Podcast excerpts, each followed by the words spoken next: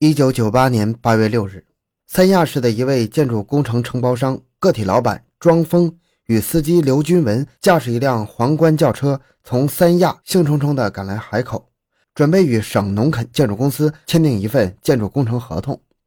双方约定八月九日上午在农垦建筑公司正式签约。然而到了签约的时候，庄老板不仅没有按时赴约，反而连声招呼都没打，就悄然失去了一切联系和踪迹。这一反常情况引起了签约单位和庄老板家人的警觉，并立即向农垦公安局报了案。欢迎收听由小东播讲的《海南三亚建筑老板失踪之谜》。回到现场，寻找真相。小东讲故事系列专辑由喜马拉雅独家播出。侦查人员首先通过庄老板的家属了解了一些重要情况。据庄峰的弟弟庄国平介绍，庄峰多年来养成一个习惯，凡是出差离家之后，每天都与家里人通电话保持联系。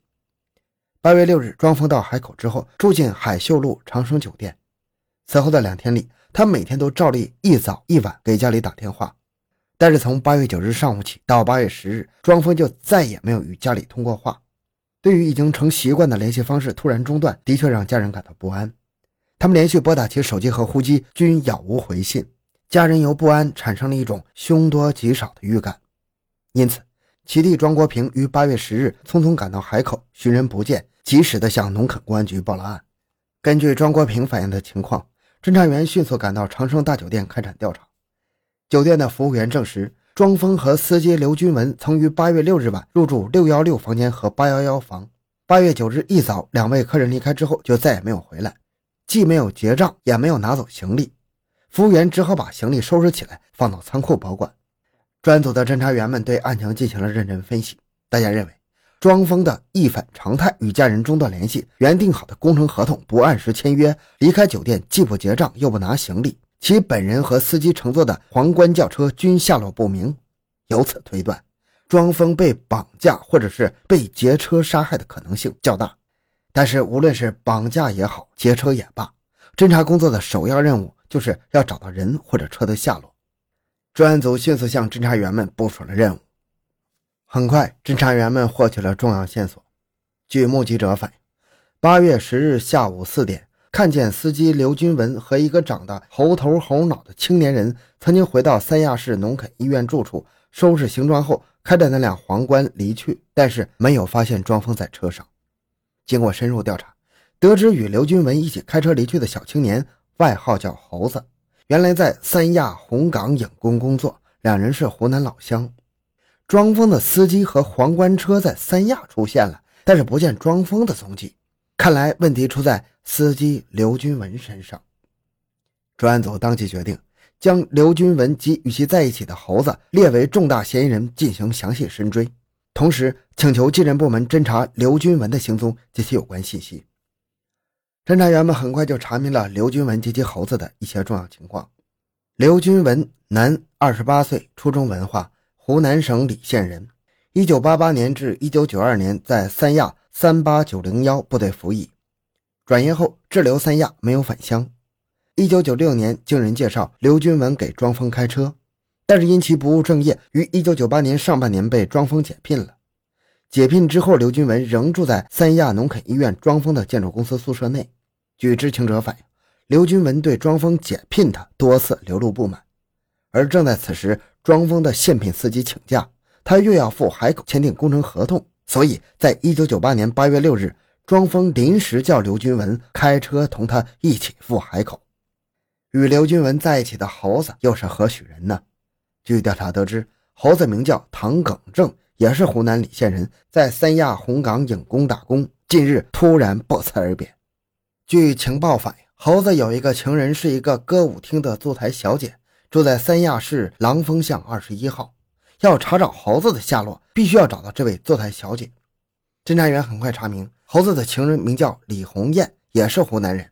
八月十日前，李红艳和猴子经常接触，而八月十日后就再也没有发现他们来往。经常接触又突然中断来往，这里面一定有情况。于是，侦查员对李红艳进行严密监控。八月十五日晚，一个老板模样的人走进歌舞厅，点了李红艳的台。老板风度翩翩，出手大方，李红艳也使尽了浑身解数卖弄风骚。两个人，一个人有意，一个有情，双双拥抱着来到一个酒店的包房。正当两个人谈好价，准备上床的时候，民警们破门而入。李红艳与老板被请进了农垦公安分局。侦查员对李红艳进行了审讯，几个回合下来，侦查员转入了正题。在强大的法律威慑之下，李红艳供述了猴子的问题。八月十日，她的男朋友猴子与刘军文两人请她吃饭。此次猴子表现出少有的阔气，给她买了两枚金戒指和不少衣物食品。饭后，两人驾着一辆皇冠小轿车送她回到住处，并说当夜要开车赶回湖南。又过了两天。猴子从外地给她打来了电话，说是刘军文出了点事儿，到湖南邵阳被交警把车给扣了。猴子还告诉他，他和刘军文要去他家汉寿县看看，让他给汉寿的家里打个电话，留他们住宿，并再三叮嘱他们的行踪不能跟任何人讲，要是公安人员来找你，就说什么事也不知道。欲盖弥彰啊，案件露出了端倪。大量的反馈信息表明。刘军文和猴子就是犯罪嫌疑人，他们很可能杀害了庄峰，劫车逃回湖南。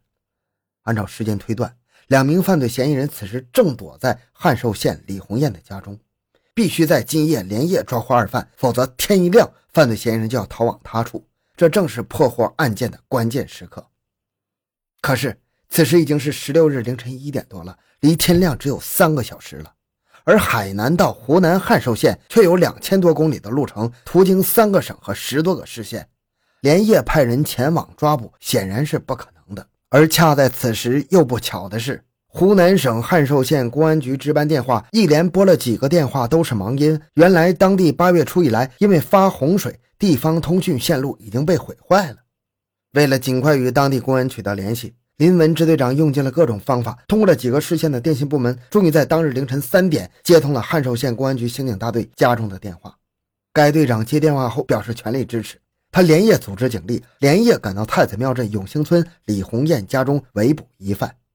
仅隔了三个小时，从两千公里之外的湖南省传来佳音：刘军文、唐耿正已经落网了。八月十八日下午五点，经过四十多个小时的长途跋涉。前往湖南的三名专案组成员，在刑警二大队队长马丽的带领下，驱车赴湖南汉寿县，并就地对刘唐二人进行突击审讯。初审时，刘军文交代，十三日他们驱车回汉寿县路上，那辆皇冠轿车因为手续不全，已经被湖南的交警给查扣了。当问及庄峰的下落时，他却闪烁其词，说老板让他开车回大陆的。而猴子唐耿正却装疯卖傻，说什么都不知道，是刘军文叫他干什么，他就干什么。他跟着车是回来看未来岳父的。专案组马上找到了交警队，在对该车进行勘验时，发现该车后排座位的皮革上留有红黑相间的点状血迹，同时发现并提取了藏在车上的存有百万余元的六本存折。在证据面前，两犯很快就交代了所有的犯罪事实。原来，一九九八年三月，刘军文被庄峰解聘之后，一直怀恨在心。为了解心头之恨，他马上与猴子密谋杀死庄峰，捞一把就逃回老家。但是因为庄峰个头高大，不易下手，两人就决定找机会用安眠药把庄峰麻醉后再杀掉。刘军文还私下准备了十多粒安眠药放在宿舍里。事情还偏偏就这么巧：一九九八年八月六日下午，庄峰突然找刘军文，叫他一起开车到海口办事。由于熟知庄峰有每天一早起床要喝一杯西黄草的冲剂消暑的习惯，刘军文感到下手的机会来了。动身前，他从宿舍里带上事先准备好的安眠药，寻机下手。八月八日早晨，在长城大酒店的八幺幺房间里，刘军文冲了一杯混有安眠药的西黄草冲剂给庄峰喝下。五分钟后，药性发作，庄峰便迷迷糊糊的一直睡到中午十二点。刘军文感到一人难以下手，便下楼给唐耿正打传呼，让他在三亚再买一瓶安眠药，来到海口一起杀掉庄峰。唐耿正立即来到三亚市买了一瓶酣乐芯片，于当天下午五点多赶到海口，交给了刘军文。九日早晨，刘军文把五十多粒酣乐芯片全部磨成粉末，混入了西黄草冲剂，不知眼前的庄峰拿起就喝，然后叫刘开车去吃早餐。不到十分钟，庄峰便靠在车后排座上昏迷不醒。刘军文就调转车头，开回长城大酒店门口传呼唐耿正。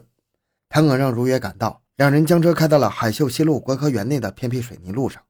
在车上，惨无人道的刘军文、唐耿正用砖头猛击昏迷的庄峰头部，接着用尼龙绳、皮带勒紧了庄峰的脖子，致其死亡。然后，两人又来到了海口市长义路东侧的一块空地上，用尼龙绳捆绑了庄峰的双手和脖子，又买了两把铁铲，于八月九日下午六点，拉着庄峰的尸体到三亚市一处海滩，将尸体连同作案用的砖头等一起隐埋灭迹。接着，两个人劫去了庄峰的。皇冠轿车一部，手机一部，现金一万多块和有存款一百多万元的存折六本，潜逃回湖南。至此，庄老板突然失踪案真相大白。一九九九年一月，两名抢劫杀人的罪犯刘军文、唐耿正被押赴刑场执行枪决。好，这期案件就讲到这里。小东的个人微信号六五七六二六六，感谢您的收听，咱们下期再见。